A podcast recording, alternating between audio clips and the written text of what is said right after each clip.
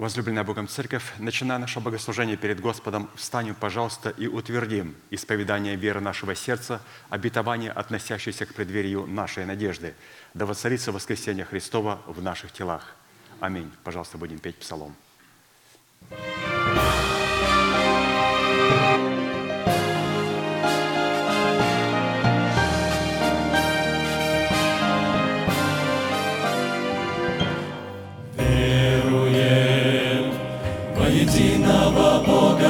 Творца Всемогущего и великого, вечного и вездесущего, ибо Духа Святого деяния сильного, Триединого Бога и Бога единого, ибо Духа Святого деяния сильного, единого Бога и Бога единого. Веруем, поклоняемся Троице вечной божественной, ценим жертву Христа, что дает нам спасение. Верим, встреча с Ним будет на небе торжественной. Сам Господь на кресте подарил нам прощение. Встреча с Ним будет на небе торжественной. Сам Господь на кресте подарил нам прощение.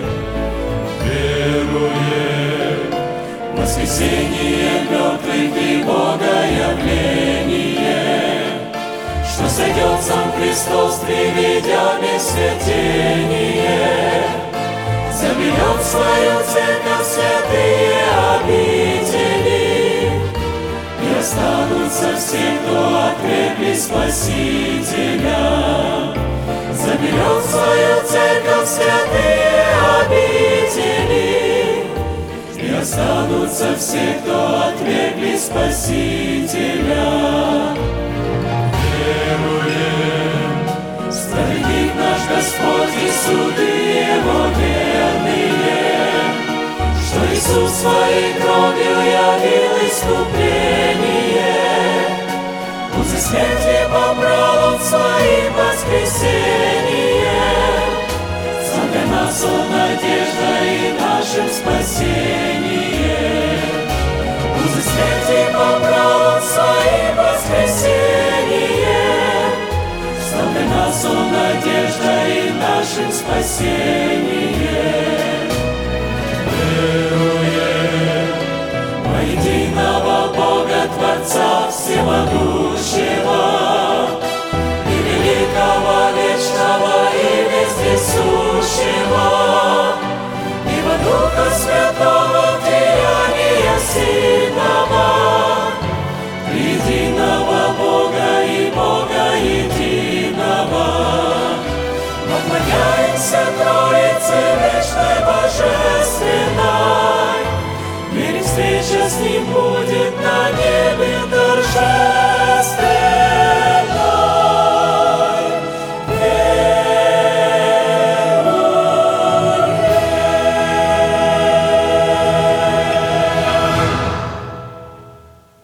Склоним наши головы в молитве. Дорогой Небесный Отец, во имя Иисуса Христа, мы благодарны имени Твоему Святому за вновь представленную привилегию быть на месте, которое очертила десница Твоя для поклонения Твоему святому имени. И ныне позволь наследию Твоему во имя крови завета подняться на вершины для нас недосягаемые и сокрушить всякое бремя и запинающий нас грех. Да будут прокляты в этом служении, как и прежде, все дела дьявола, болезни, нищета, преждевременная смерть, демоническая зависимость, всевозможные страхи, депрессии, разрушения, косность, невежество – все это да отступит от шатров святого народа Твоего. И ныне встань, Господи, на место покоя Твоего Ты и ковчег могущества Твоего, и да облекутся святые Твои спасением Твоим, и да возрадуются пред лицом Твоим. Дай нам больше от Духа Твоего, пропитай нас Духом Твоим святым, позволь нам найти светлое лицо Твое. Мы благодарим Тебя, что это служение представлено апостолом Аркадием в Твои божественные руки. И мы молим Тебя, продолжай вести его рукой сильную и превознесенную. Великий Бог, Отец и Дух Святой. Аминь. Будьте благословены, пожалуйста, садитесь.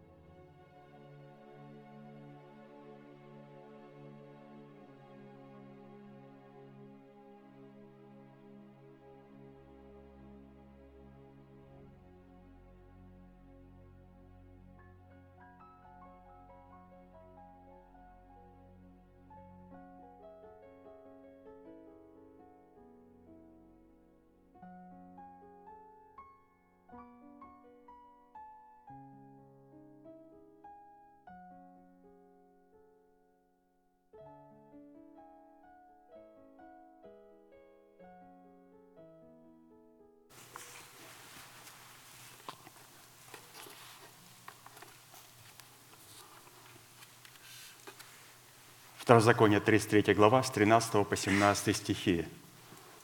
Об Иосифе сказал, «Да благословит Господь землю его, вожделенными дарами неба, росою и дарами бездны, лежащей внизу, вожделенными плодами от солнца и вожделенными произведениями луны, превосходнейшими произведениями гор древних и вожделенными дарами холмов вечных, и вожделенными дарами земли и того, что наполняет ее. Благословение, явившегося в терновом кусте, да приидет на главу Иосифа и на теме наилучшего из братьев своих. Крепость его, как первородного тельца, и роди его, как роди буйвола. Ими избадет он народы все до пределов земли, это тьмы Ефремовы, это тысячи Манасиины.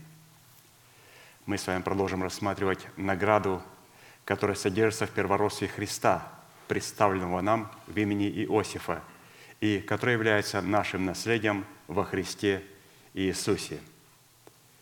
И почему именно мы это взяли место Священного Писания и приурочили его к служению десятин и приношений? Потому что здесь говорится о первородстве Христа и все, что мы имеем в первородстве Христа. А Писание говорит, что каждого первенца человеческого из сынов твоих выкупай – то есть для того, чтобы а, получить право на первенство во Христе, его необходимо было выкупить. И как мы с вами говорили, есть разница выкупить и купить. У Бога ничего нельзя купить. У Бога можно выкупить. Выкупить можно только свое. Покупают чужое. У Бога можно только выкупить. А для этого необходимо показать, что то, что я и то, за что я плачу цену, является во правом моим в Иисусе Христе – и я плачу цену и выкупаю и вхожу в свое наследие в Иисусе Христе. И это наследие состоит из девяти составляющих. Это образ вожделенных даров неба, это образ росы, это образ даров бездны, лежащей внизу, это образ вожделенных плодов от солнца, образ вожделенных произведений луны, образ превосходнейших произведений гор древних, образ вожделенных даров холмов вечных, образ вожделенных даров земли, и девятое – образ благословений, явившегося в терновом кусте. Сегодня с вами мы рассмотрим восьмую составляющую, и восьмая составляющая награды, принадлежащая Христу в имени Иосифа, положенная на наш счет во Христе, это образ вожделенных даров земли. Вожделенные плоды земли и того, что наполняет ее, это образ жатвы, произведенный от результата посвящения членов нашего тела рабство праведности. Что такое вожделенные дары земли, которые нам необходимо получить в Иисусе Христе, это жатва. И как пастор написал, эта жатва произведенное от результата посвящения членов нашего тела, то есть нашего тела, в рабство праведности. Римлянам 6, 19, 22. Как предавали вы члены ваши в рабы нечистоте и беззаконию на дела беззаконные, так ныне представьте члены ваши в рабы праведности на дела святые. Ибо когда вы были рабами греха, тогда были свободны от праведности. Какой же плод вы имели тогда? Такие дела, каких ныне сами стыдитесь, потому что конец их – смерть.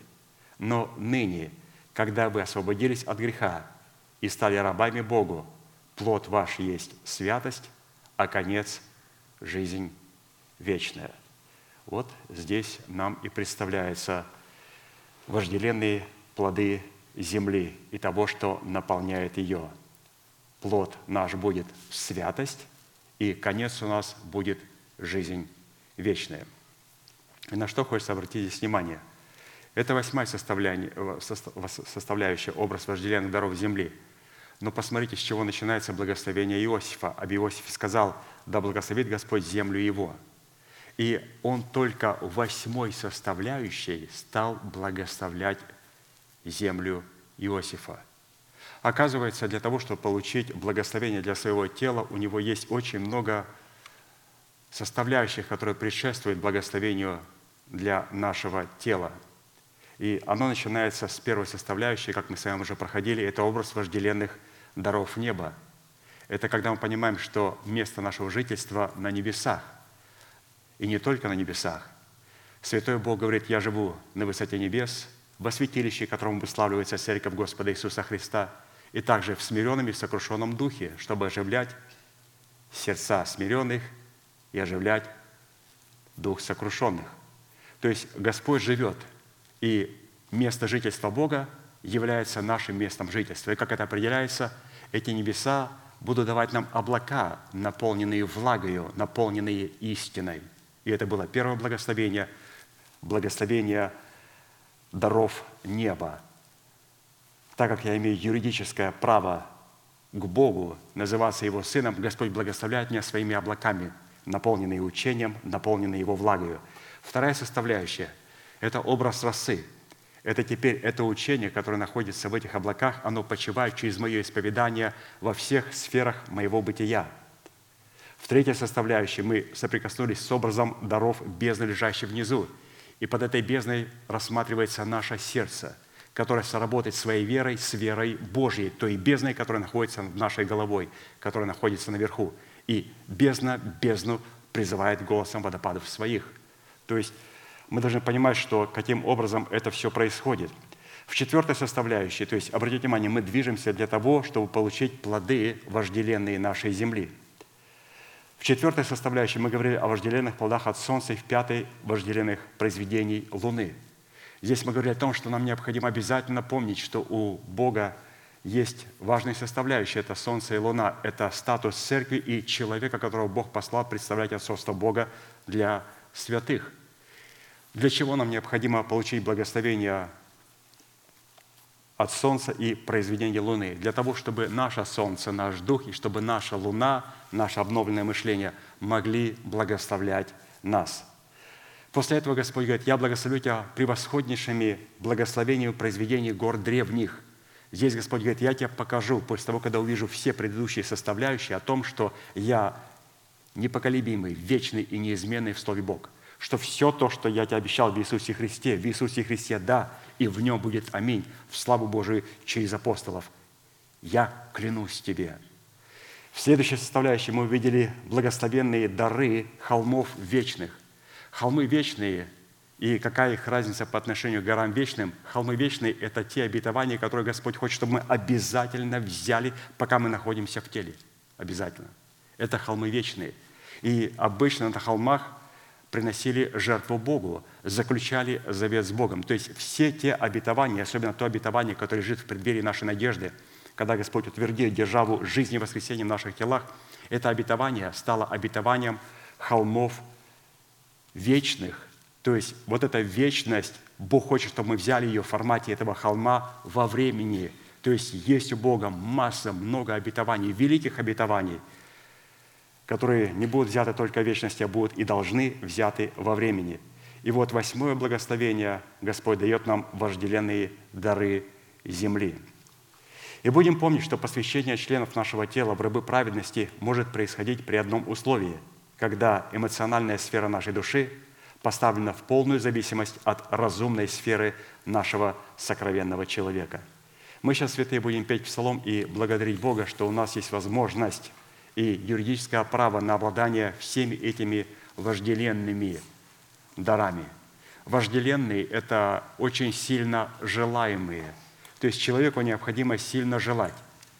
Сильно желать. А для того, чтобы сильно желать, есть такое выражение, что аппетит появляется во время трапезы. То есть, когда мы кушаем трапезу Господню, во время кушания трапезы Господней появляется аппетит. Когда Господь нам предлагает из своего меню то, что лежит на нашем счету в Иисусе Христе, мы говорим, у нас есть жажда, я готов платить цену, я готов выкупить то наследие, которое находится в Иисусе Христе. И мы сейчас будем это делать. Встанем, пожалуйста, и будем участвовать в этом привилегированном служении. Тропинкою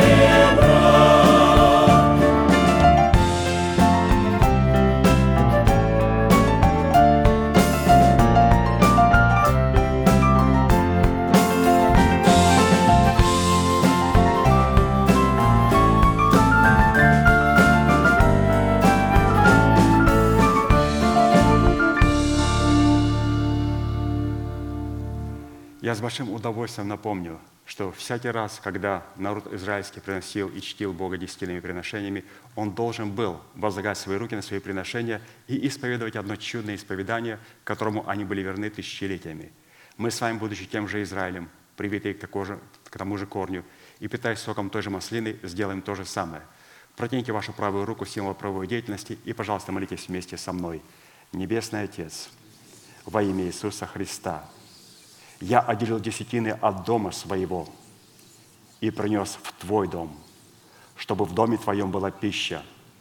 Я не отдаю в печали, я не отдаю в нечистоте, я не отдаю для мертвого. Я глубоко верю в Твое неизменное Слово и рад, что имею привилегию выражать мою любовь и признавать Твою власть. И ныне, согласно Твоего Слова, я молю Тебя, да откроются Твои небесные окна, и да придет благословение Твое до избытка на Твой искупленный народ во имя Иисуса Христа. Аминь. Будьте благословены, пожалуйста, садитесь.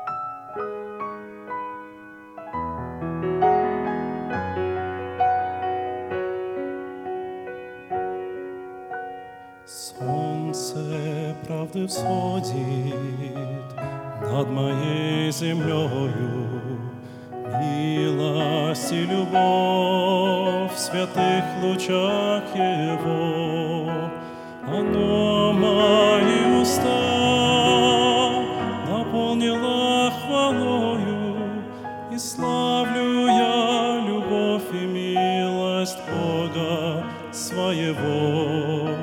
И славлю я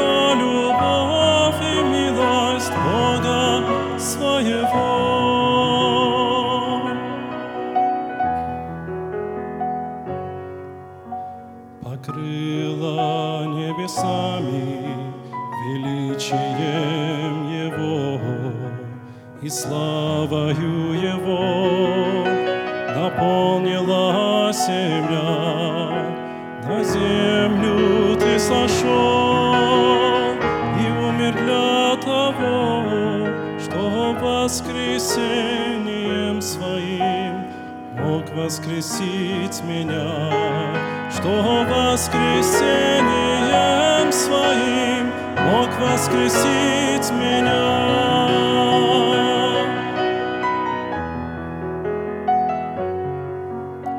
К престолу благодати свой взор я устремляю, и сердце мое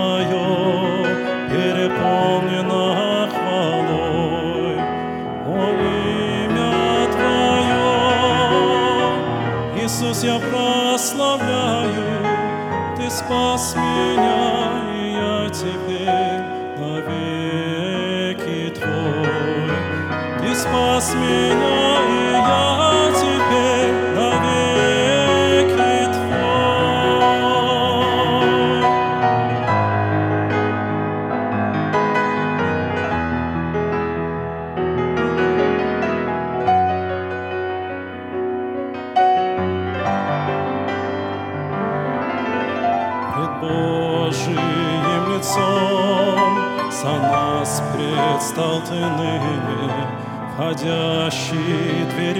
пастырь для своих овец. Ты сделал нас достойными, назвал детьми своими,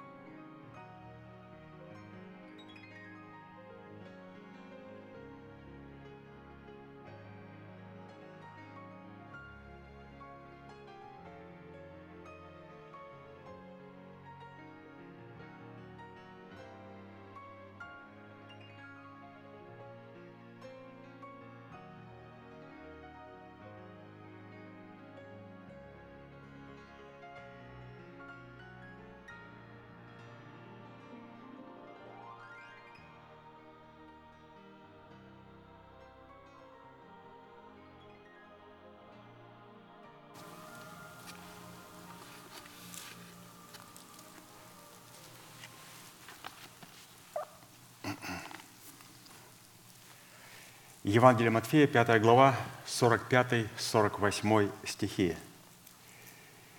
«Да будете сынами Отца вашего Небесного, ибо Он повелевает солнцу своему восходить над злыми и добрыми и посылает дождь на праведных и неправедных. И так будьте совершенны, как совершен Отец наш Небесный».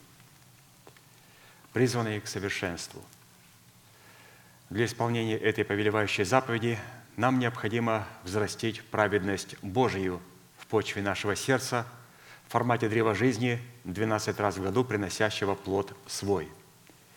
И чтобы привести доказательство, что мы взрастили в едеме нашего сердца древо жизни, мы стали рассматривать плод древа жизни в 12 месяцах священного года.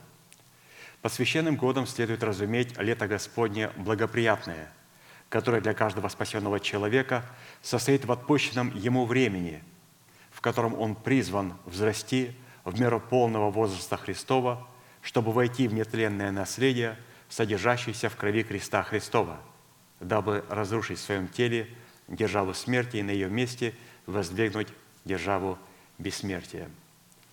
Мы с вами продолжим рассматривать четвертый месяц Тамуз, который содержит в себе образ клятвенных обетований Бога, связанных со спасением нашей души и с усыновлением нашего тела, искуплением Христовым.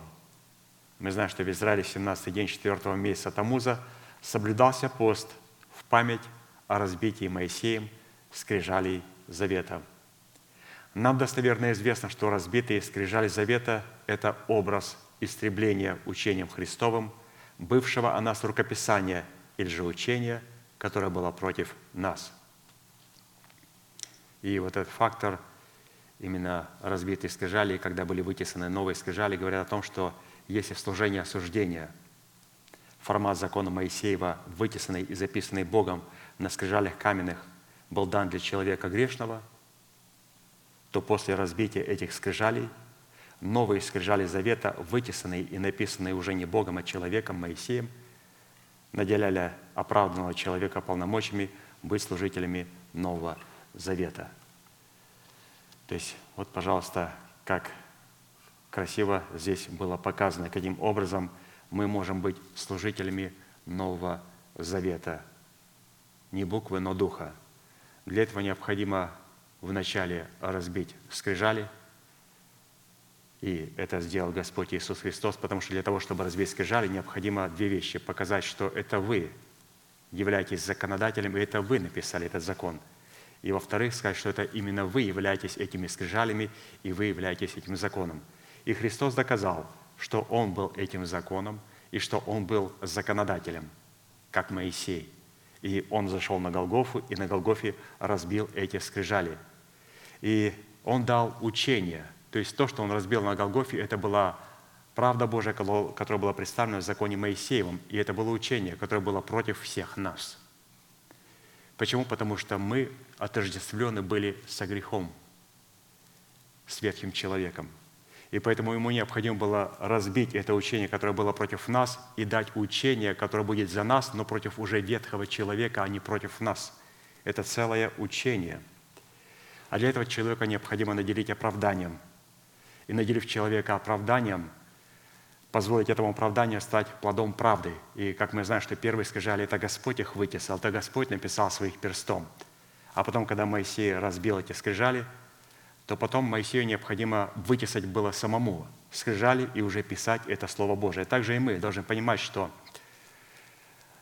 мы должны приложить свою руку и приложить к тому, чтобы поместить эти письмена учения Иисуса Христа в наше сердце, для того, чтобы нам быть служителями Нового Завета. Поэтому люди, которые не разумеют истины Христовой, не разумеют учения Иисуса Христа, пришедшего в плоти, не понимают Его, не разумеют, не имеют возможности слышать Его, то, разумеется, это люди находятся еще в служении осуждения, несмотря на то, что они говорят на иных языках.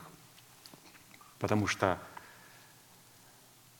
Служение осуждения – это когда мы находимся под учением, которое против нас.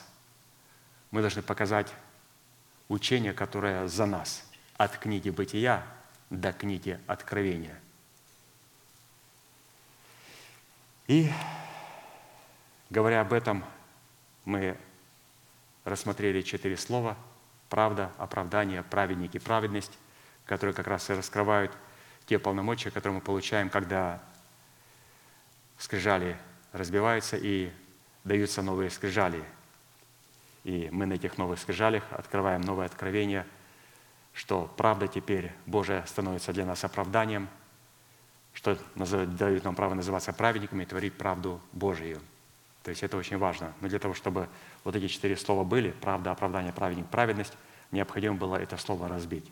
Вначале это было одно слово – правда, правда Божия – а потом Господь говорит, как бы сделать так, чтобы это было не отдельное слово, а чтобы это было корнем слова оправдание, праведник, праведность. И Отец говорит, это можно сделать. Мне необходимо разбить это слово. На Голгофе. И это уже будет не отдельное слово, а это будет корень слова оправдание, корень слова праведник и корень слова праведность но это будет тебе, сын, стоить очень дорого, твоей собственной жизни. И в связи с этим мы остановились на назначении праведности Божией в сердце человека. Какие цели призвана преследовать праведность Божия, пребывающая в нашем сердце, а в частности на том, что назначение праведности в нашем сердце, принятое нами в разбитых скрижалях завета в формате оправдания и утвержденных в новых скрижалях в формате плода правды, призвано дать Богу возможность не законом даровать нам обетование быть наследниками мира, но праведностью веры, подобно тому, как Он это даровал Аврааму и семени его. Римлянам 4.13. «Ибо не законом даровано Аврааму или семени его обетование быть наследниками мира, но праведностью веры». Это очень сильное слово – праведность веры. Не просто праведность, а это вера в праведность.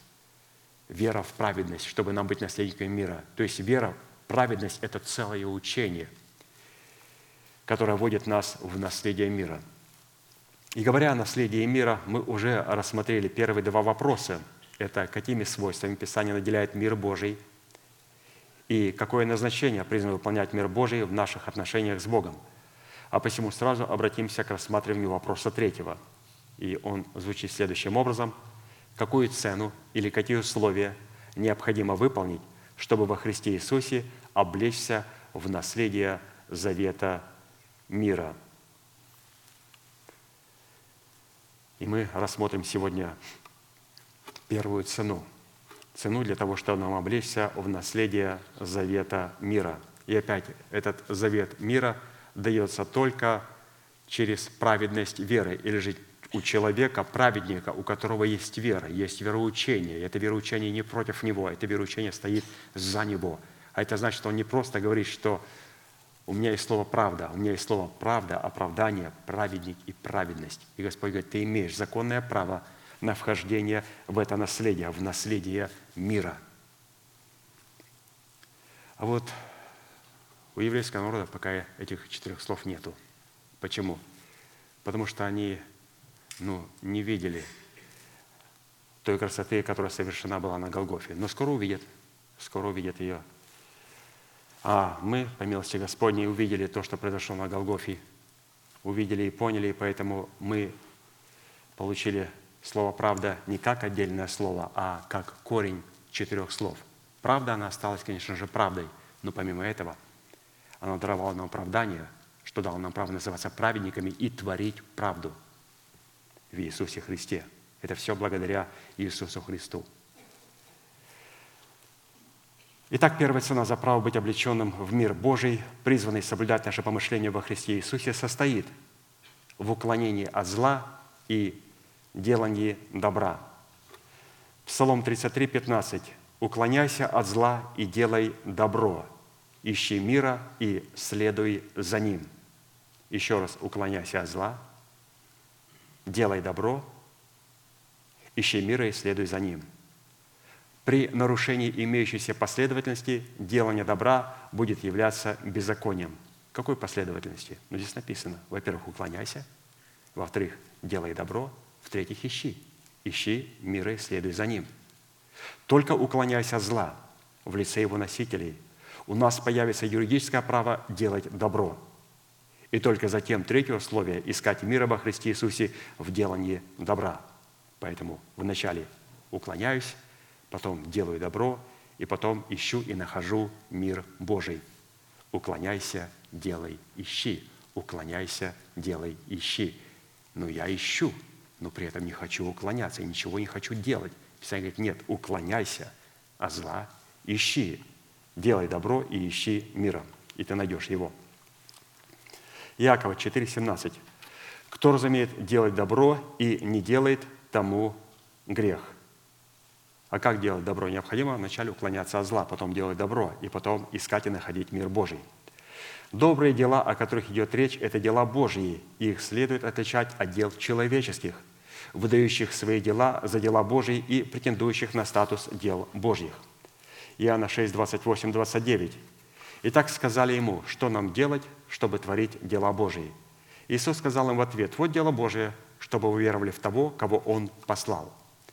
А посему, какой бы добродетелью мы ни занимались, и какие бы евангелизационные служения мы ни выстраивали, если мы не признаем на своей власти посланника Божия и сами выбираем себе человека, который бы льстил нашему слуху и утверждал нашу деятельность как дело Божие, это дела беззакония, за которые рано или поздно последует жатва.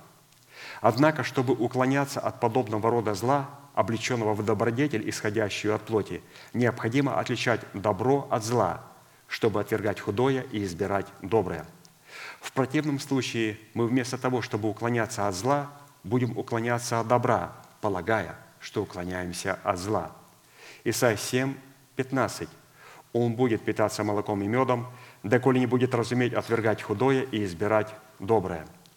В данном пророческом изречении мы обнаружили все ту же последовательность, а именно вначале отвергать худое – это образ уклонения от зла, и затем избирать доброе – это образ, как делать добро или как творить дела Божьи. Исходя из того, что младенцы во Христе или же душевная категория людей не способна отличать добро от зла, а следовательно отвергать худое и избирать доброе, следует – что имеющееся повеление не может быть ими исполнено. Повеление младенцами во Христе и душевными людьми не может быть исполнено. Почему? Потому что младенцы не понимают, душевные не принимают. Вот две вещи, которые не позволяют им войти в наследие мира. Младенцы во Христе ничего не понимают, а душевные люди не принимают. Поэтому иногда про человека говорят, что это младенец во Христе Иисусе. Я говорю, это не младенец во Христе Иисусе, это криминал. Это душевный человек. Почему? Потому что, судя по его речи, не видно, что он не понимает. Судя по его речи, видно, что он не принимает и отвергает. У него есть свое собственное мнение. А эволюция, которая существует, только не из обезьяны в человека, а из человека в обезьяну, гласит так. Вначале человек – младенец во Христе – и если не оставляет младенчество, он становится душевным человеком. Если он не оставляет душевность, он становится беззаконным человеком. И потом он становится нечестивый. Вот так младенец, душевный, беззаконный, нечестивый. Как мы видим, что эволюция существует, но не только, как Дарвин сказал, из обезьяну в человеку, а из человека в обезьяну. Это существует.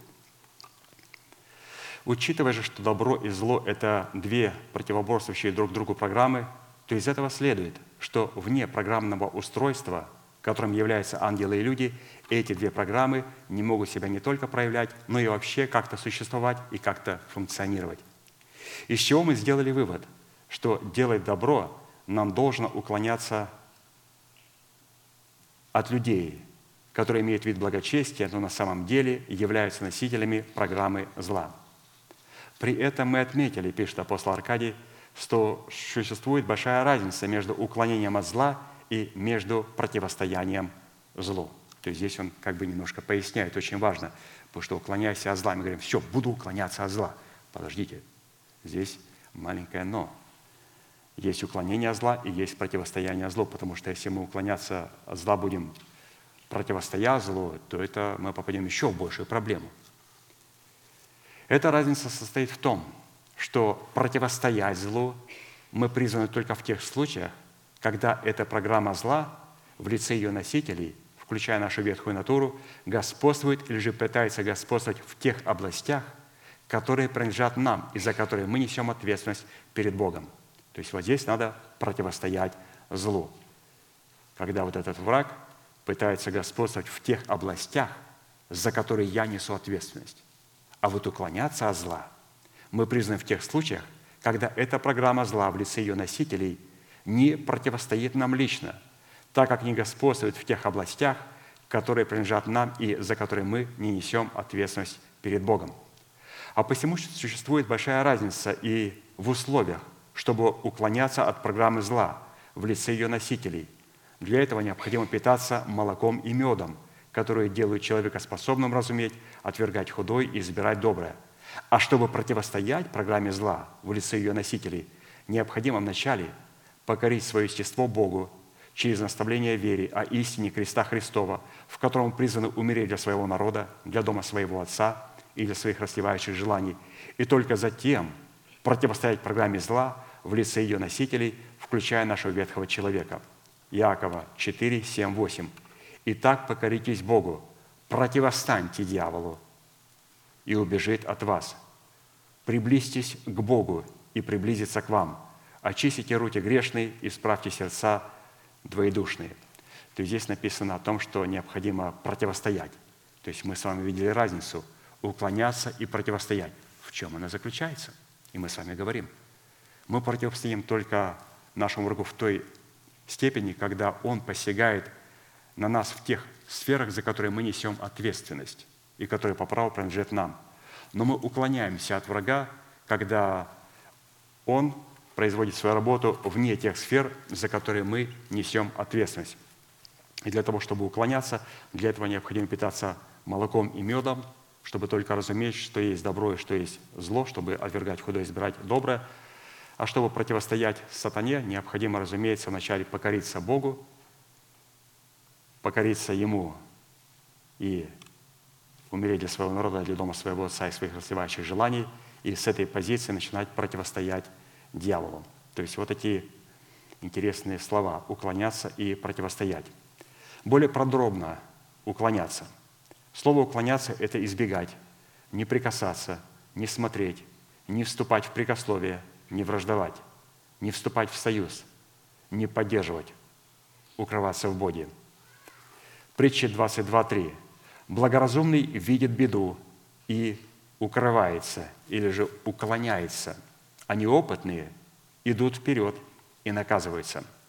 В данной притче человек благоразумный не противостоит беде в лице ее носителей, а укрывается от нее или же уклоняется от нее потому что действие этой беды не находится в границах его личной ответственности. А неопытные или же несведущие пытаются противостоять этой беде и наступать на эту беду, и наказываются, потому что не имеют юридического права противостоять врагу, который не находится в границах их ответственности перед Богом. Уклонившись от зла или же укрывшись во Христе – мы оказываемся в границах, в которых мы можем творить предназначенное нам Богом добро.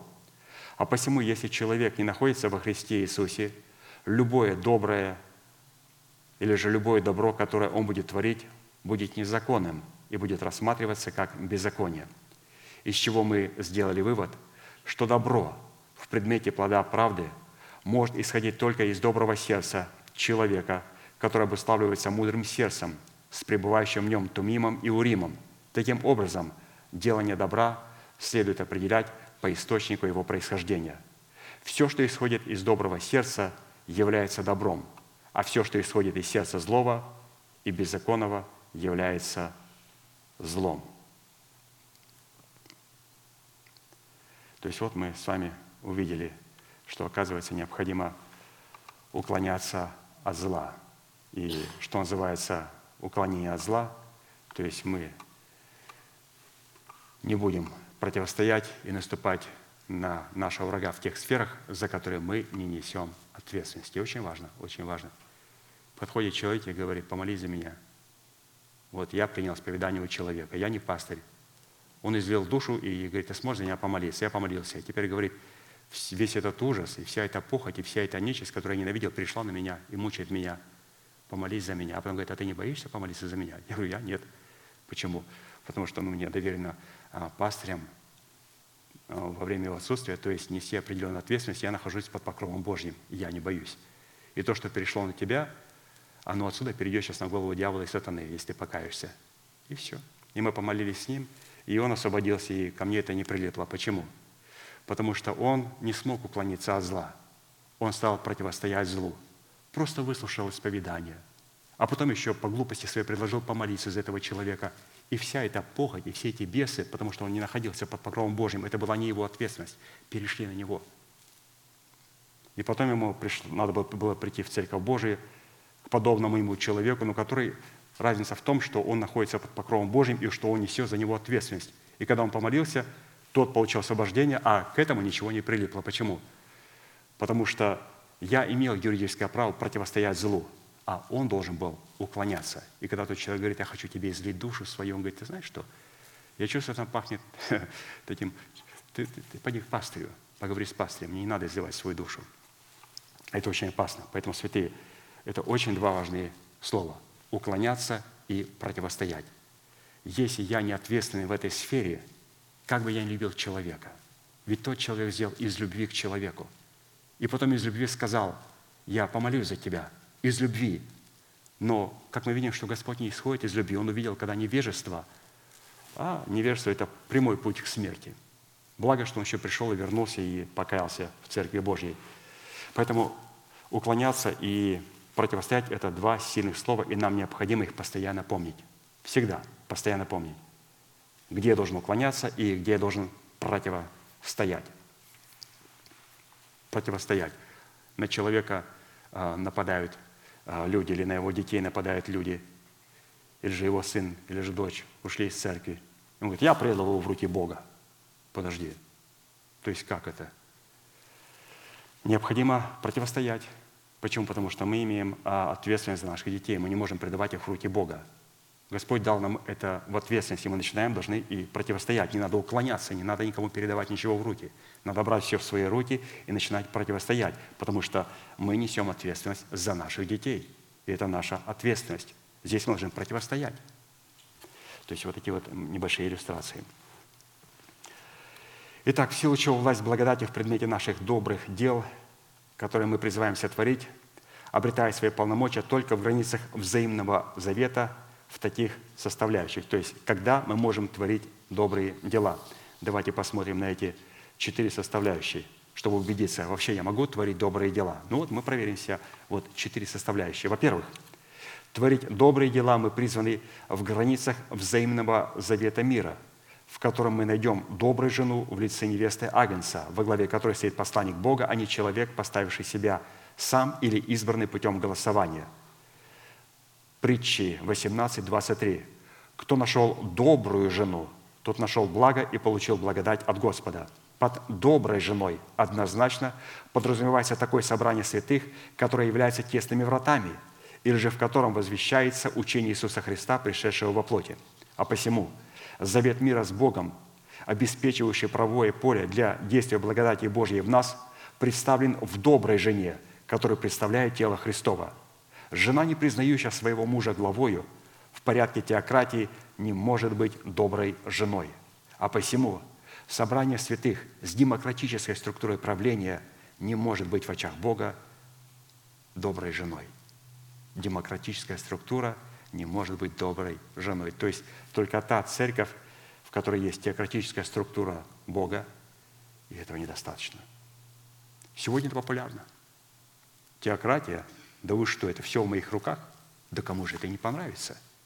Но при условии, если в этой теократии есть учение Иисуса Христа, если там есть истина, мудрость Божия, это о том, что человек, который стоит, это представитель Бога. Это человек, представляющий отцовство Бога. А посмотрите, что сегодня в харизматии. Такие папаши с братками. Приходят, бросают ему деньги туда на сцену, как мафиози сидит – у нас теократия. Это не теократия, это диктатура. Диктатура. Поэтому мы должны понимать, что добродетельная жена – это первое, что позволит нам творить добрые дела. Мы говорим, а как мне творить добрые дела? Я хочу, у меня есть желание делать добро, но чтобы сделать онное, я не нахожу. Ну, надо найти. А как найти? Ну, надо найти добрую жену. Что вы имеете в виду? Ну, найти церковь которую Писание называет доброй женой, и где тебя научат творить добрые дела.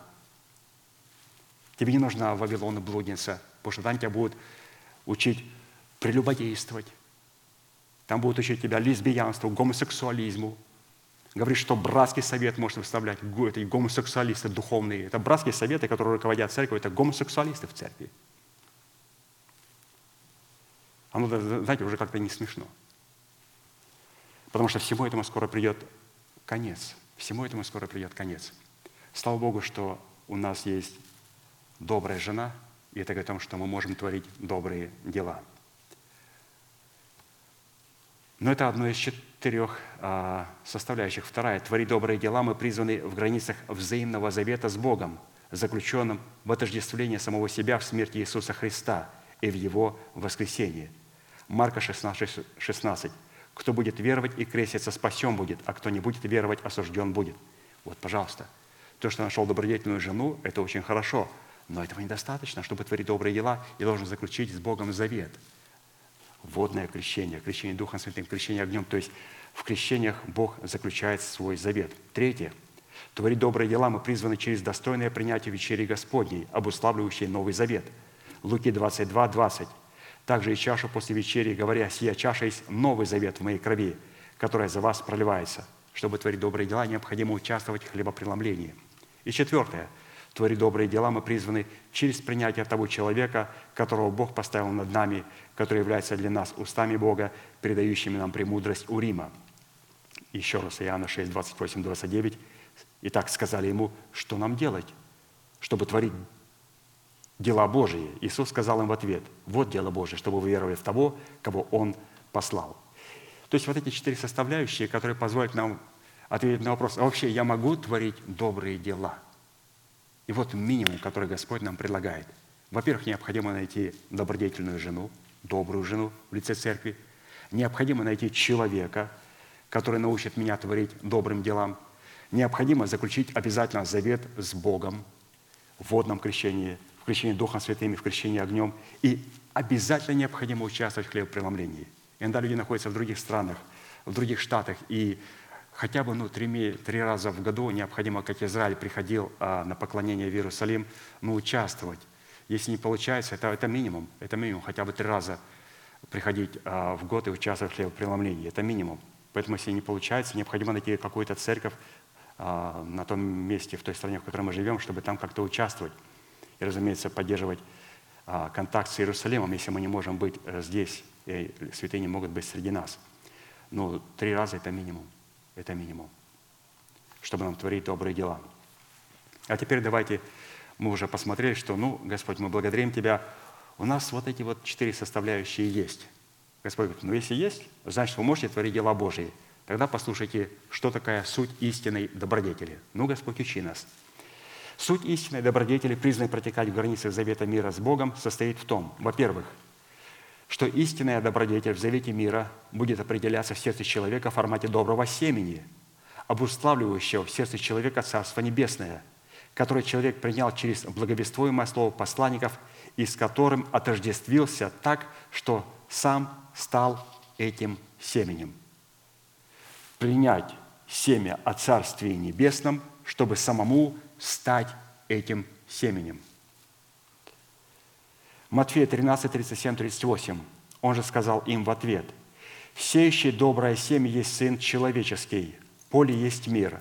Доброе семя – это сыны царствия, а плевелы – сыны лукавого».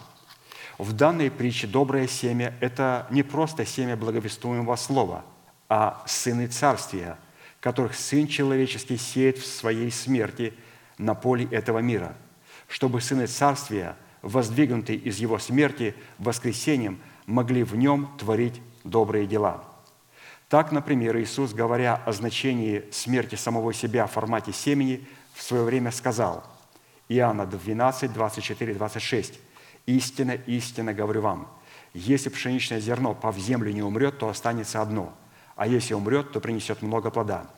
Любящий душу свою погубит ее, а ненавидящий душу свою в мире всем сохранит ее в жизнь вечную. Кто мне служит, мне да последует, и где я, там и слуга мой будет. И кто мне служит, того почтит Отец мой».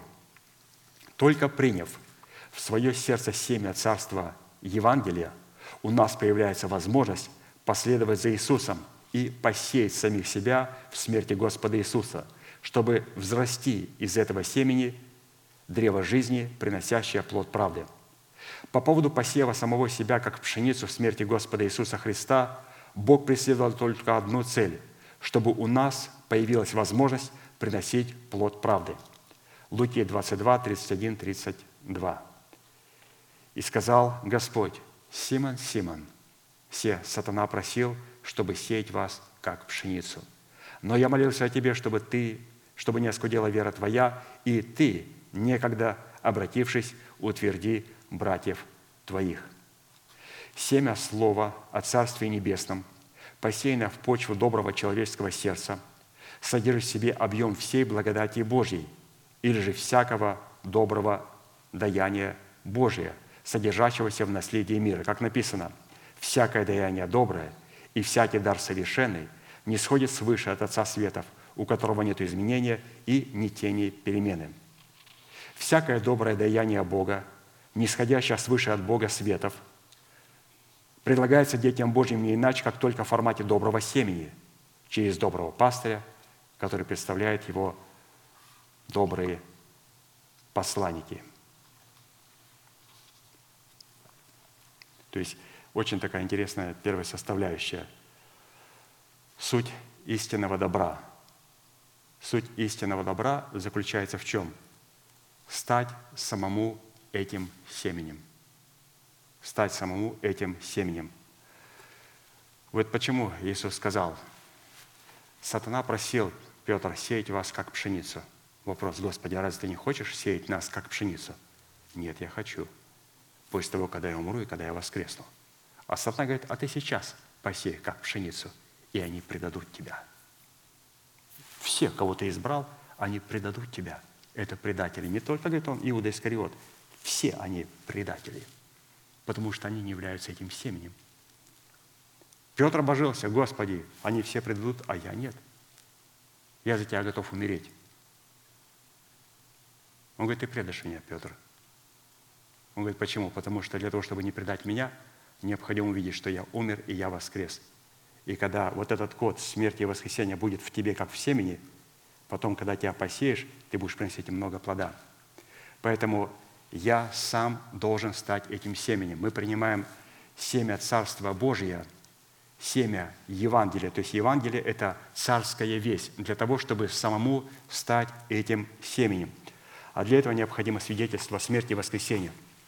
И когда мы видим свидетельство смерти и воскресения, то уже после того, когда Христос воскрес, апостолов в прямом смысле всех казнили и убили. И никто из них не отрекся. Но когда они увидели, что Христа убивают, и Он умрет, не увидели воскресения, они все предали Его. Поэтому Писание говорит, что мы должны стать этим семенем. Стать этим семенем обязательно должны себе иметь веру. Веру в Его смерть и в Его воскресение – когда у нас есть смерть и воскресение, то тогда мы можем отождествиться с этим семенем и можем быть посеяны. И потом сатана сделал большую ошибку. Он стал гнать церковь, первую церковь. И апостол, например, апостол Петр обращается к церкви своей и называет ее рассеянным в Понтии, Галатии, Каппадокии, Асии, Вифинии, избранным. То есть он называет рассеянным. То есть сатана стал их рассеивать, как пшеницу – и стал в ужасе визжать и кричать, что происходит. Я их рассеял, и каждая семечка возросла и принесла во сто крат. Он снова их раскидывает, и чем больше он раскидывает, тем больше образуется церквей. Почему? Потому что у святых были две вещи непреложные – тело и кровь. И они имеют юридическое право только после воскресения – только после воскресения. У них была смерть и воскресение Господа Иисуса Христа. Поэтому всякий раз, когда мы возвещаем смерть Господню, мы также возвещаем в этой смерти воскресения Христа. Поэтому, святые, в этой первой составляющей мы увидели суть истинной добродетели. Это я сам должен стать этим семенем. Но я стану этим семенем только тогда, когда во мне будет вот этот код смерти и воскресения Христа. Тогда я никогда не предам Христа, а я принесу много плода. Второе, истинная добродетель в завете мира, взращенная из доброго семени в добром сердце человека, будет определяться в приношении Богу жертвы, выжженной в добром плоде уст, прославляющих Бога. Луки 6, 45. Добрый человек из доброго сокровища сердца своего выносит доброе, а злой человек из злого сокровища сердца своего выносит злое. Ибо от избытка сердца говорят уста его. Теперь вопрос, а как выносить доброе. Что значит выносить доброе? Матфея 7, 18. «Не может дерево доброе приносить плоды худые, не дерево худое приносить плоды добрые». То есть выносить – это значит приносить худые плоды. Евреям 13, 15. Итак, будем через него непрестанно приносить Богу жертву хвалы, то есть плод уст, прославляющих имя Его. Поэтому вот этот плод, о котором здесь говорится, это есть плод уст – прославляющих имя Бога.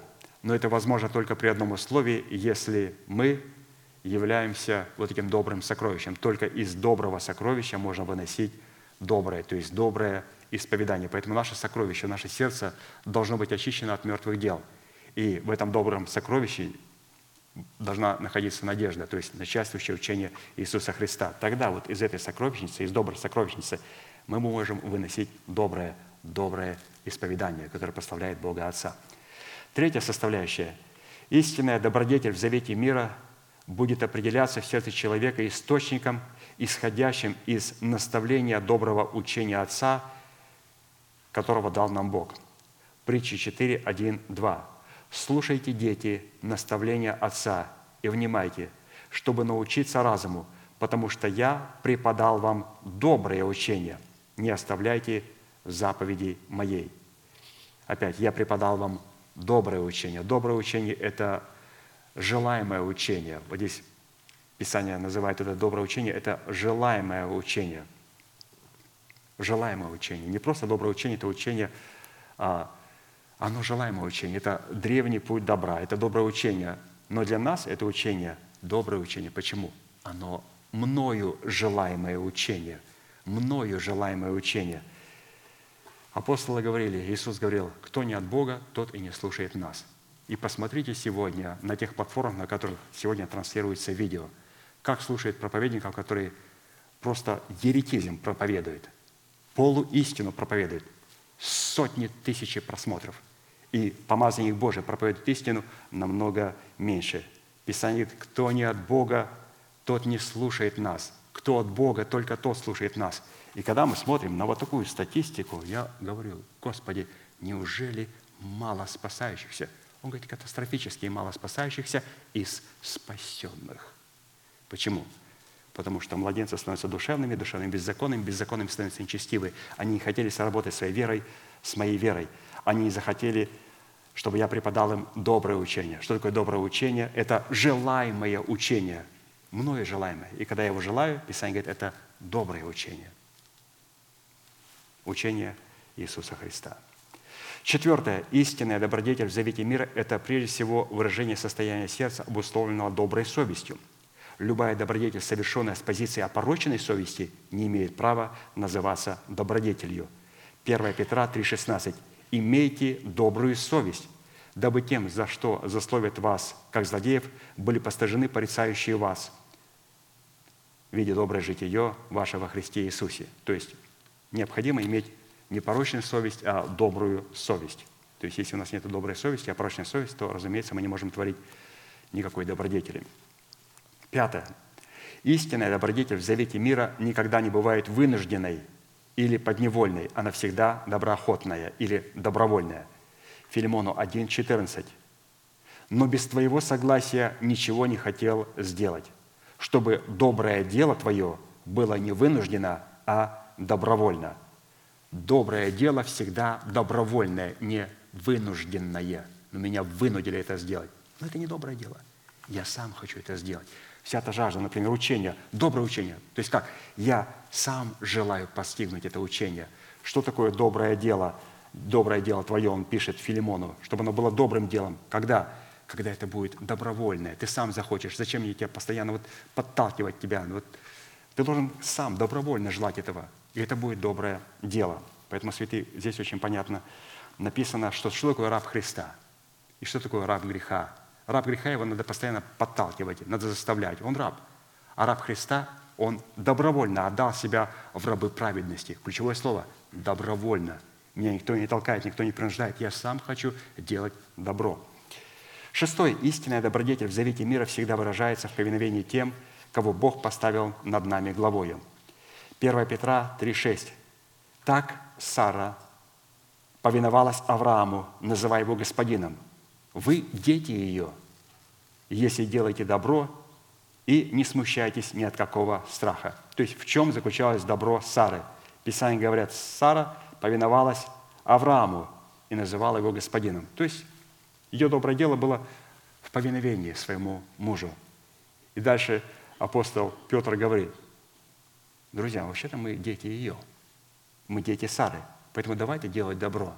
Давайте признавать статус отца в церкви. Давайте признавать статус матери, то есть церкви Христа, статус Сиона. Мы же дети ее, дети Сары. Вот это мне очень составляющая понравилось. То есть делать как Сара. Вот как она повиновалась Аврааму, он говорит, мы дети ее. Давайте точно так делать добро. То есть для детей Авраама, вот как вы знаете, сына Авраама, да очень легко. Он похож на маму свою, на Сару. Вот именно вот Измаил или же, вот именно, или же Исаак. Кто? Он будет похож на свою маму.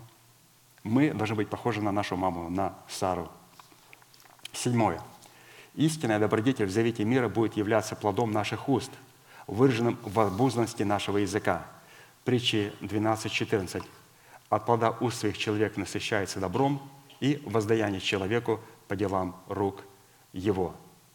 То есть от плода уст здесь необходимо, разумеется, чтобы насыщаться добром, от плода своих уст необходимо обуздывать свой язык. Иисус сказал, возьмите иго мое на себя и научитесь от меня, ибо я кроток и смирен сердцем, и найдете покой душам вашим, ибо иго мое благо, и бремя мое легко. То есть здесь говорится об иге. Мы с вами говорим, что такое иго. Иго – это такой деревянный брус с двумя ремнями, который одевался на двух валов. И вот эти два вала выполняли одну работу. И взять иго Христа – это, оказывается, Христос уже стоит впряженный. На него уже положили это ермо. Его уже привязали ремнями. Он смотрит на меня и говорит, возьми мое иго. То есть впрягайся вместе со мною. И теперь будем вместе боронить твою землю. Я буду идти рядом с тобою. Слово «иго», оно всегда ложится на двух валов. То есть я начинаю соработать своей верой с верой Божьей. Я начинаю соработать своим крестом с крестом Христовым. То есть что такое иго? Мы вместе делаем одну работу. Я соработаю со Христом, и Христос соработает со мною. То есть вот такие вот в чем определяется истинная добродетель. А теперь давайте рассмотрим назначение истинной добродетели, признанной протекать в границах завета мира с Богом. Первое. Назначение истинной добродетели в завете мира состоит в том, чтобы мы могли наследовать воскресение жизни. Филиппийцам 3, 7, 11. «Но что для меня было преимуществом, то ради Христа я почел читою, да и все почитаю читаю ради превосходства познания Христа Иисуса Господа моего. Для Него я от всего отказался, и все почитаю за ссор, чтобы приобрести Христа и найтись в нем не со своей праведностью, которая от закона, но с тою, которая через веру во Христа, с праведностью от Бога по вере, чтобы познать Его и силу воскресения Его, и участие в страданиях Его, сообразуясь смерти Его, чтобы достигнуть воскресения мертвых. Потому что вы слышали о Нем. Следующее место – Ефесянам 4, 21, 24. Здесь говорится, каким образом мы сможем достигнуть этого воскресения мертвых. Каким образом? То есть это же место к филиппийцам, только более коротко и хорошо нам уже известно. Ефесянам 4, 21, 24. «Потому что вы слышали о нем и в нем научились, так как истина в Иисусе. Отложить прежний образ жизни ветхого человека и сливающего в обосительных похотях, обновиться духом ума вашего и облечься в нового человека – созданного по Богу в праведности и святости истины. То есть вот так мы сможем наследовать воскресение. Наследовать воскресение – это значит облечься в нового человека, но которому предшествует, разумеется, совлечение ветхого человека с делами его, обновление своего мышления и потом только обличение в нового человека. И вот именно вот это обличение в нового человека и позволит нам достигнуть воскресения мертвых. И воскресение мертвых Одни облекутся в своего нового человека, другие облекутся в своего ветхого человека. Все, только две вечности, только два образа. Одни будут уродливые в вечности и в смерти, они облекутся в вечную смерть. То есть они облекутся в ветхого человека. Это вы представляете, какой ужас? А другие облекутся в своего нового человека. Какие будут красивые люди. Какие будут красивые люди вечности. Потому что мы с вами, святые, облечемся в нового человека. И поэтому мы наследуем воскресение жизни. Второе назначение истинной добродетели в завете мира состоит в том, чтобы заграждать уста невежеству безумных людей. 1 Петра 2,15. «Ибо такова есть воля Божья, чтобы мы, делая добро, заграждали уста невежеству безумных людей».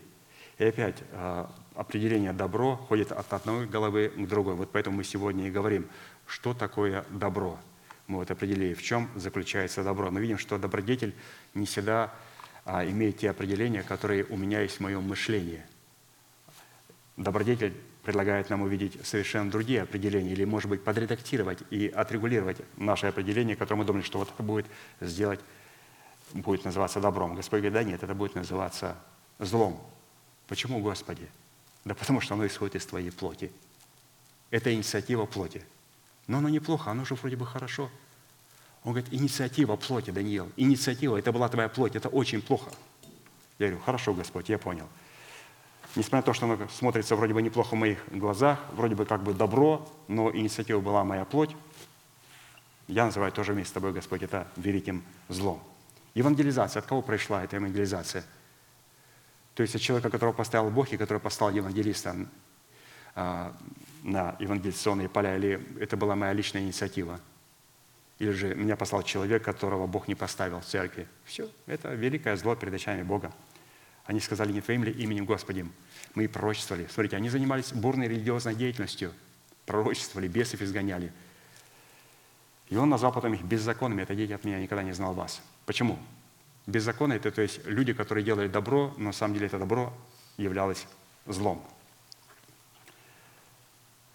Третье назначение истинной добродетели в Завете мира состоит в том, чтобы восстановить у своих ворот правосудие. Амос 5.15. «Возненавидьте зло и возлюбите добро, и восстановите у ворот правосудие. Может быть, Господь Бог Савов помилует остаток Иосиф». И еще место, Псалом 143.5. Положи Господу охрану уста моим и огради двери уст моих. Не дай уклониться сердцу моему к словам лукавым для извинения дел греховных вместе с людьми, делающими беззаконие, и да не вкушу я от сластей их. Пусть наказывает меня праведник, это милость. Пусть обличает меня, это лучший елей, который не повредит голове моей, но мольбы мои против злодейств их. То есть, каким образом Господь восстанавливает у ворот правосудия – тогда, когда мы обузны свои уста кротостью Христовой, когда мы полагаем охрану устам своим и ограждаем двери уст наших кротостью Христовой. Четвертое назначение истинной добродетели в завете мира состоит в том, чтобы изготовить себе одинаковые гири и верные весы. Притча 20.23. «Мерзость перед Господом не одинаковые гири и неверные весы, не добро». То есть это является злом, недобром. Если взять, взять противоположное постановление, которое будет звучать следующим образом, что одинаковые гири и верные весы – это добро или дело Божие. Гири и весы – это наши помышления, в которых мы взвешиваем и даем оценку словам и поступкам как своим, так и окружающим. Мерзость перед Господом – помышления злых – Слова же непорочных угодны Ему. Притчи 15, 26. Поэтому у нас святые должны быть одинаковые гири и верные весы. И как мы с вами говорили, если нам человек не симпатичен, и он нам перешел дорогу, и говорят, сколько будет 2 плюс 2, мы говорим 3. А человек симпатичен, он дал нам комплимент, ты сегодня прекрасно выглядишь. Подарочек дали, рубашечку подарили. И говорим, сколько 2 плюс 2? 5. А иногда и больше даем в зависимости, как нас там купили. У нас должны быть верные весы, то есть мы должны подходить а, очень верно, что говорит Писание по отношению данного человека. То есть мы говорим, какое назначение у истинного добродетеля, если это добро есть у нас, то у нас будут верные весы, и мы не будем смотреть на лицо человека. Кто-то когда-нибудь был в суде? Когда заходишь в суд, там такая большая стоит изваяние, такая скульптура, женщина, и у нее глаза завязаны – и в одной руке меч, а в другой весы. И она не знает, кто перед ней стоит. Сын или враг. И я говорят, есть дело, рассуди по Писанию. А можно приоткрыть, посмотреть? Нельзя, рассуди. Что сделать с этим человеком? Осудить. Хорошо, мы сейчас осудим твоего сына. Оправдать. Но это твой враг. Как враг мой? Да я же, дайте я посмотрю по симфонии, посмотрю сейчас, может что-то я что-то не надо по симфонии смотреть. Надо принимать вот это Слово Божие и э, потом по симфонии э, не подфутболивать Слово Божие. Поэтому, святые, мы должны понимать, что у нас должны быть э, одинаковые гири и верные весы. Обязательно. И Господь обязательно проверит нас, обязательно проверит нас в этом. Пятое назначение истинной добродетели в завете мира состоит в том, чтобы побеждать зло добром. Римлянам 12, 21. «Не будь побежден злом, но побеждай зло добром». И как побеждать зло добром? Наума 2, 1. «Поднимается на тебя разрушитель». И что необходимо делать, Израиль говорит? И пророк говорит, охраняй твердыни, стереги дорогу, укрепи чресла, собирайся с силами. Вот это называется «не будь побежден злом, но побеждай зло добром». То есть что является добром? Это охранять твердыни, охранять истину, стереги дорогу, укрепи чресла, укрепи а, себя истиной и собирайся силами. Вот это будет добро. Побеждай зло добром. Кто-то скажет, М, я думал, наоборот, побеждать, ну, это как-то ну, по-другому. Не вооружаться, наоборот, разоружаться. Нет, побеждать зло добром – это вооружаться, это быть миротворцем. И вы можете выйти, посмотреть, кто такие миротворцы. Вот наша страна, Америка, послала миротворцев – а, в израильскую землю, чтобы помочь евреям. Это ребята полностью оснащенные, это спецназ, и это миротворцы. Если бы туда послали розовых и голубых, какие же они миротворцы? Их они бы там и та, и та сторона сожгли бы. Ну как? Розовенькие, голубые там с радужкой бегали, давайте мы примирим вас к миру, и вы сожгли бы огнем. Миротворцы – это люди, которые охраняют твердыни Священного Писания, стерегут дорогу, укрепляют свои чресла истиной и собираются силами для того, чтобы победить зло. И, разумеется, есть разные способы, каким образом побеждать зло. Как вначале пастор сказал, как побеждать зло? Нам необходимо понять, где надо уклоняться, а где необходимо наступать. Вот. И тогда мы будем в победе. Шестое назначение истинной добродетели в завете мира состоит в том, чтобы доставить нам приятность. Притчи 13.16. Добрый разум доставляет приятность, путь же беззаконных жесток. Расширенная версия перевода данного изречения может звучать приблизительно так. Добрый разум, как определение обновленного ума праведника, это путь, по которому доставляет его сердце мир Бога в формате его благоволения. Путь же беззаконных, как определение ума беззаконного человека – доставляет беззаконнику жесткость в формате гнева Божия. Практически наши мысли, выражающие состояние нашего сердца и определяющие состояние нашего сердца, это некая жатва, которая рассматривается Писанием либо как доброе дело, либо как дело злое. Притча 23.7. «Каковы мысли в душе человека, таков и он».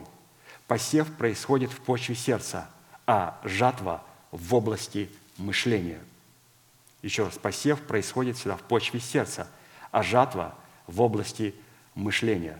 Галатам 6, 7, 9. «Не обманывайтесь, Бог поругаем не бывает. Что посеет человек, то и пожнет. Сеющий в плоть свою от плоти пожнет тление, а сеющий в дух от духа пожнет жизнь вечную. Делай добро, да не унываем, ибо в свое время пожнем, если не ослабеем».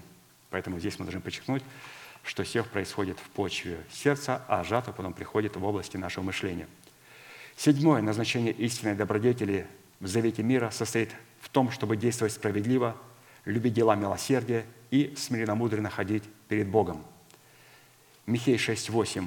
«О человек, сказано тебе, что добро, и чего требует от тебя Господь. Это действовать справедливо, любить дела милосердия и смиренно-мудренно ходить перед Богом твоим».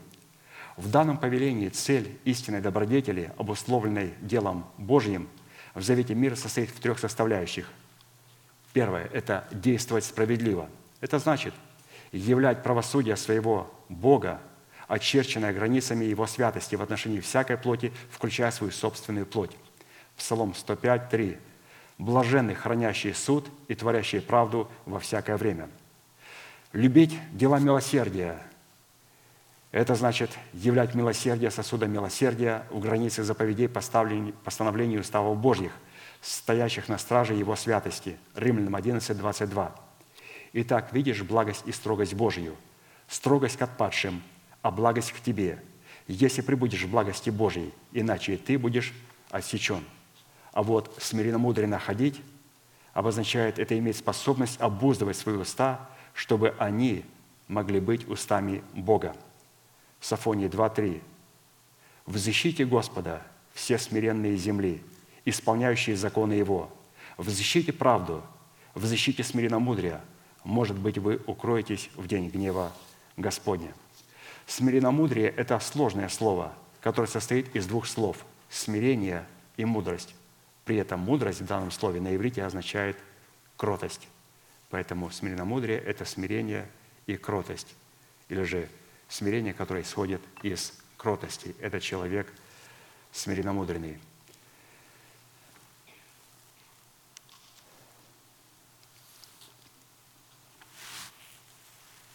И в заключение, за право быть облеченным в мир Божий, призваны соблюдать наши помышления во Христе Иисусе, будем помнить, что всякое добро, совершенное вне правоволя поля добродетели, обусловленного заветом мира, это непримиримое с Богом зло и вражда против Бога.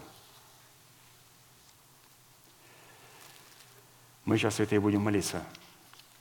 И эта молитва сможет нас подготовить к тому, чтобы нам участвовать в этой трапезе.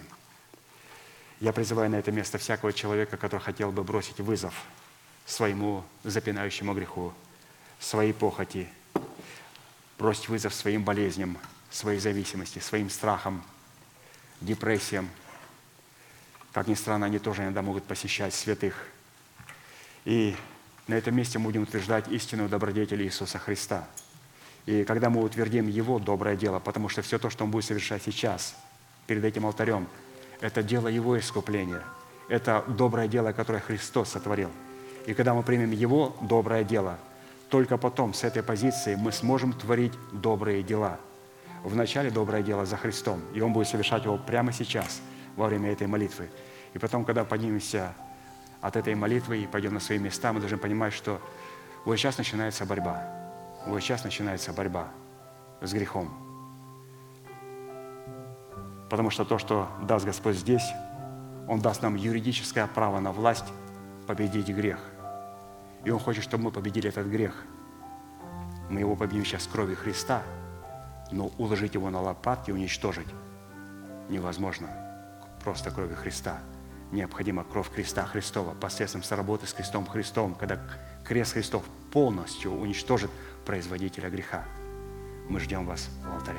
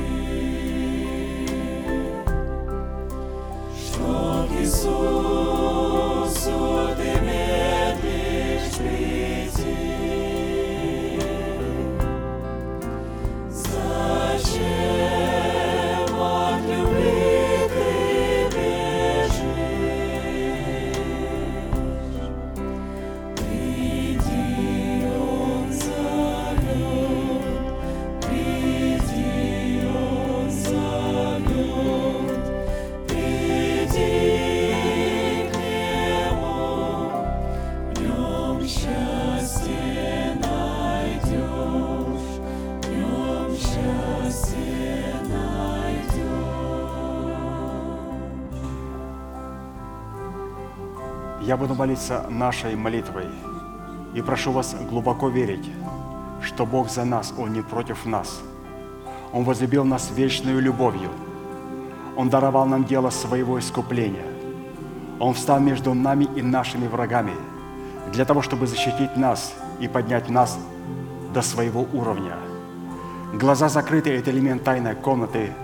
Руки воздетые к небесам – это знак того, что мы готовы принять от Бога без гнева и сомнения. Молитесь, пожалуйста, вместе со мной. Небесный Отец, во имя Иисуса Христа, я прихожу к Тебе и на этом святом месте, в собрании святого народа Твоего, я раскрываю мое сердце, чтобы Ты мог увидеть мою боль, мое страдание, мою рану, нанесенные грехом и похотью, которые я ненавижу и от которых я отрекаюсь. Я прихожу к Тебе с моей зависимостью, с запинающим грехом, болезнью, страхами, попорной честью и поруганным достоинством. Прошу Тебя, прости меня, омой меня, очисти меня, исцели мою рану, восстанови меня, защити меня. И прямо сейчас, перед небом и адом, я хочу исповедать, что согласно Твоего Слова я омыт, я очищен, я исцелен, я восстановлен, я оправдан, я спасен. Прощаются грехи ваши и беззакония ваши во имя Иисуса Христа. Да благословит тебя Господь, да презрит тебя светлым лицом своим и помилует тебя и да даст тебе мир. Да падут вокруг тебя тысячи и десятки тысяч, а одесную тебя, а к тебе не приблизятся. Да придут на тебя благословения гор древних и холмов вечных. Да будет шумом из тела твоего низвергнута держава смерти, и на ее месте да будет воздвигнута держава жизни и воскресения. Да придет все это на тебя и на все потомство твое, и весь народ да скажет Аминь.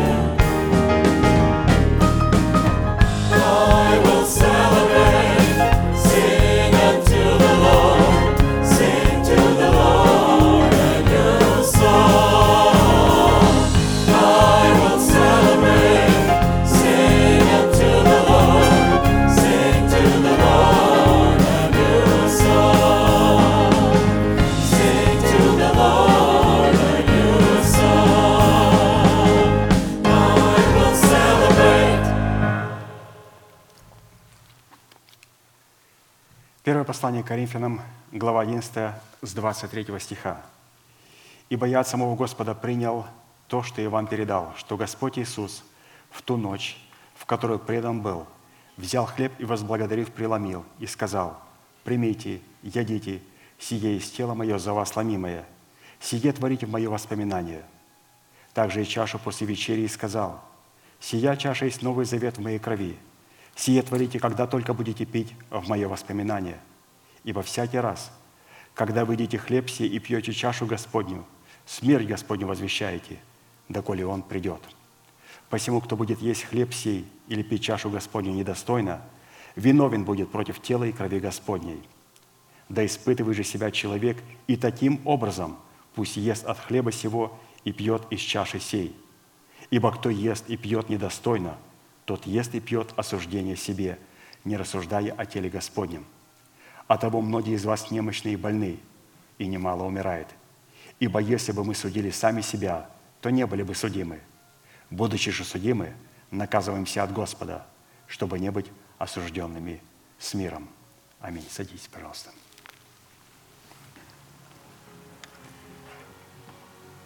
То есть я бы хотел напомнить еще раз, кто имеет право участвовать в хлебопреломлении. В хлебопреломлении имеет участвовать тот, кто принял Иисуса Христа своим личным Спасителем и кто обязательно запечатлел веру водным крещением. Обязательно. Те молодые люди, которым 16-17 лет, и которые подошли и сказали, мы хотим принять водное крещение – то есть они ожидают, когда у нас будет проводиться водное крещение. Разумеется, эти люди, изъявив это желание, могут участвовать в хлебопреломлении. Но если нам уже 18, 19, 20 лет, 21, и мы еще не заключили завет с Господом, не изъявили этого желания, не заявили об этом, то нам необходимо будет воздержаться. И желательно не воздержаться, а подумать, почему мы не хотим заключить завета с Господом. Конечно же, это ответственность. Конечно же, необходимо будет для чего-то умереть. Но умирая для чего-то, мы для кого-то оживаем, для кого-то воскресаем. Надо умереть для этого мира. Поэтому не знаю, что вы там будете теперь делать на фейсбуках или на этих одноклассниках. Что там делать? Там одни зомби, одни зомби, которые во время водного крещения вы должны были все потерять. Но они вернулись. И теперь эти одноклассники, как зомби, вернулись для того, чтобы нас забрать вот в бездну. Это зомби. Все социальные нетворки были созданы только для того, чтобы, если возможно, убить и избранных. Мы должны это все понимать.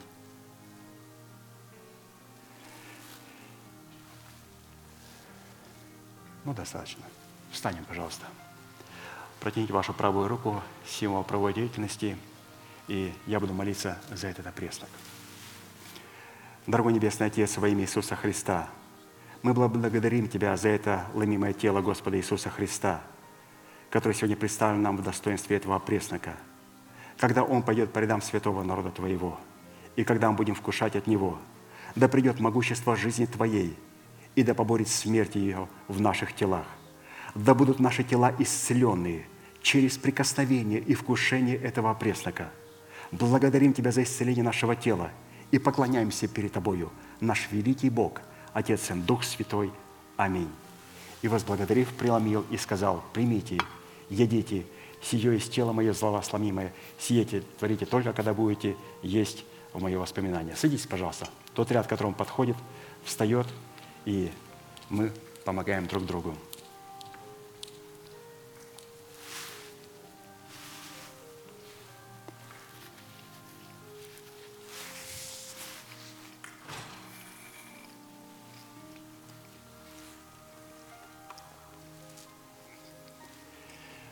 Пока вы вкушаете, я хотел бы напомнить те истины, которые мы слышали в пятницу. Мы говорили о том,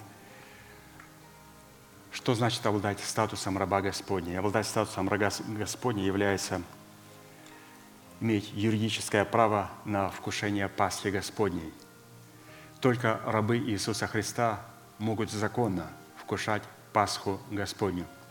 Писание говорит, что всякий раб, купленный за серебро, только когда обрежешь его может есть Пасху.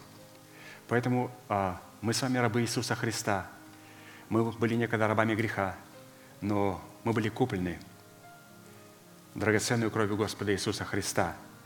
И мало того, что мы были куплены драгоценной кровью Иисуса Христа, мы были обрезаны, то есть мы заключили с Господом завет в водном крещении. Это обязательно. Это обязательно необходимо для того, чтобы мы могли есть Пасху, и эта Пасха могла благословлять нас. И также статус раба Господня в нас является освобождение от всякого рода рабства. То есть мы не должны продавать кого-либо или продавать самих себя в рабы Господни. Писание так и говорит по отношению к Израилю, что не должно израильтян продавать в рабы. И мы продаемся в рабы очень часто своим женам, своим мужьям, своим детям, другим людям с контролирующим духом. То есть эта свобода Христова была дарована нам очень великой ценой. И совершенно это не оправдывает наше поведение, когда мы находимся под контролем нашей жены или нашего мужа. Но так, ради мира. Ради какого мира? Мы свободны. Мы рабы Христа. Рабы Христовы – это значит быть свободным в Иисусе Христе. Это значит никогда, ни при каких условиях не контролировать других людей и никогда не позволить, чтобы контролировали тебя. Никогда. Люди, которые находятся под тотальным контролем, они не могут достойно принимать. Писание, когда кушайте, рассуждайте о теле Господнем, рассуждайте об этой цене. Поэтому, святые, очень важно понимать, что мы рабы Христа, и что мы были некогда в другом рабстве. И то другое рабство, в котором мы были, это было самый, как пастор красиво сказал, постыдный вид рабства. Это рабство от ветхого человека, которому мы наследовали, родившись от семени наших отцов. Но Христос нас освободил, Он даровал нам свободу. И даровав свободу, Он спросил добровольно, что ты будешь дальше делать? Мы говорим, я хочу быть твоим рабом. Добровольно. Никто нас не спрашивал, хотим ли мы быть рабами ветхого человека, рабами ада. Никто не спрашивал. Мы родились с садом, мы родились со смертью, мы родились рабами. Но когда Господь нас сделал свободными, мы говорим, Господь, я хочу быть рабом Твоим. А работать Твоим – это значит, я никогда не позволю контролировать меня, и я никогда не буду контролировать Твое наследие. Никогда. И если я нахожусь под контролем, я наберусь мужества выйти из-под этого контроля – выйти из-под этого контроля, святые. Это для того, чтобы мы могли есть не в осуждение себе. И, разумеется, а, для того, чтобы обладать статусом раба, необходимо платить и другие цены. Следующая цена, которую необходимо заплатить, чтобы обладать статусом раба Господня, состоит в бодрствовании в молитвах. Писание говорит, Луки 12, 37, «Блажены рабы те, которые Господин, придя, найдет бодрствующими. Истинно говорю вам, он припояшется и посадит их, и, подходя, станет служить им. Наше бодрствование, как красиво пастор объяснил, заключается в том, чтобы принять неповрежденное слово и сохранить его в неповрежденном виде. Обязательно. Рабы Христа – это те, которые бодрствуют в том, чтобы не повреждать Слово Божие. И тогда они начинают быть благоуханием Христовым. И Господь говорит, что для таких людей я припояшусь, той истиной неповрежденной, которую они сохранили. Посажу их, и, подходя, буду служить им, буду исполнять то слово, которое я сказал по отношению к ним. Насколько важно, святые, нам с нашей стороны сохранить неповрежденное Слово Божие, потому что это как раз тот пояс, которым Бог будет припоясываться. Но если истина повреждена, то мы не должны рассчитывать, что Господь придет. Не должны рассчитывать, что Он припояшется и будет служить нам. Он служит только тогда, когда увидел неповрежденную истину, которая может припоясаться, и которой Он, и через которую Он может нам послужить, чтобы все обетования во Христе Иисусе были «да» и «аминь». Встанем, пожалуйста, и мы будем молиться за чашу. Протяните вашу правую руку, символ правовой деятельности, я буду молиться. Дорогой Небесный Отец, мы благодарим Тебя за чашу Нового Завета, за многих изливаемую вас оставление грехов. Когда она пойдет по рядам святого народа Твоего, и мы будем пить из нее – да придет могущество жизни Твоей, и да поборет смерть и поглотит ее, как в наших телах, так же и в наших душах. Мы благодарим Тебя, Господь, что Ты изгладил грехи наши перед лицом Твоим и искупил нас от суетной жизни перед нам через отцов. Поклоняемся перед чашей Нового Завета, наш великий Бог, Отец и Дух Святой. Аминь. Садитесь, пожалуйста. Тот ряд, к которому подходит, принимает и слушаем друг другу. Также и чаша после вечери и сказал, «Сия чаша есть новый завет в моей крови. Сия творите только, ключевое слово, только, когда будете пить в мое воспоминание. А ты пьешь алкоголь, я пью кровь Христа». Это было алкоголем, но когда она попала в эту чашу, ее благословили, она стала кровью Христа. Вот это единственное, когда мы принимаем вино. когда оно становится кровью. В других случаях, ни в каких в других случаях, ни по каким другим причинам мы не имеем права пить алкоголь. И поэтому, когда человек начинает пить алкоголь, ему необходимо подойти к пастырю и покаяться. Потому что очень часто мы пьем алкоголь, потому что мы хотим заглушить нашу совесть, которая осуждает нас. Мы сделали грех, мы не исповедовали грех. И теперь совесть кричит, я же хожу в церковь, которая проповедует истину. Совесть кричит, и чтобы закрыть ей рот, надо заглушить ее чем? Вино, алкоголем. Поэтому не надо закрывать рот совести алкоголем или же какими-то другими средствами и препаратами. У нас есть церковь, можем прийти на это место, покаяться, исповедовать свои грехи и принять оправдание даром по благодати. И это сделает не венцо, а это сделает кровь Иисуса Христа, когда нас обоит кровью Господа Иисуса Христа. Не надо менять венцо на кровь Господа Иисуса Христа. Это самый глупый способ закрыть уста своей совести. Давайте, святые, договоримся, что мы отказываемся кровь Христа трансформировать просто в венцо и заглушать вот этот голос, который нас осуждает. Ну, если говорить также о рабах, то, что вот мы слышали, также Писание говорит, что мы должны обладать иным духом, для того, чтобы войти в то наследие, как вошел Иисус и Халев. То есть это были люди, которые у них был иной и дух. Они увидели в земле обетованной то наследие, которое они имеют, и они вошли, как мы видим, можно было войти в него только, только обладая иным духом. И этот иной дух – это когда наш дух приходит в меру полного возраста Христова.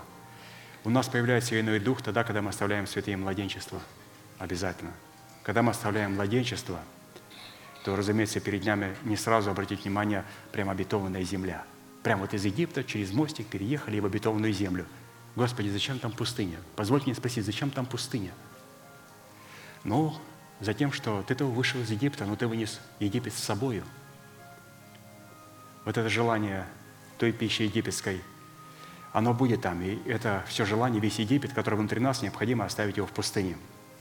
И когда мы все это оставляем в пустыне, когда мы уходим из Египта и оставляем младенчество, вот у нас а, наш дух обретает статус иной дух, то есть дух, который вышел из младенчества и вошел в меру полного возраста Христов. Поэтому в землю обетованную может войти только человек с иным духом.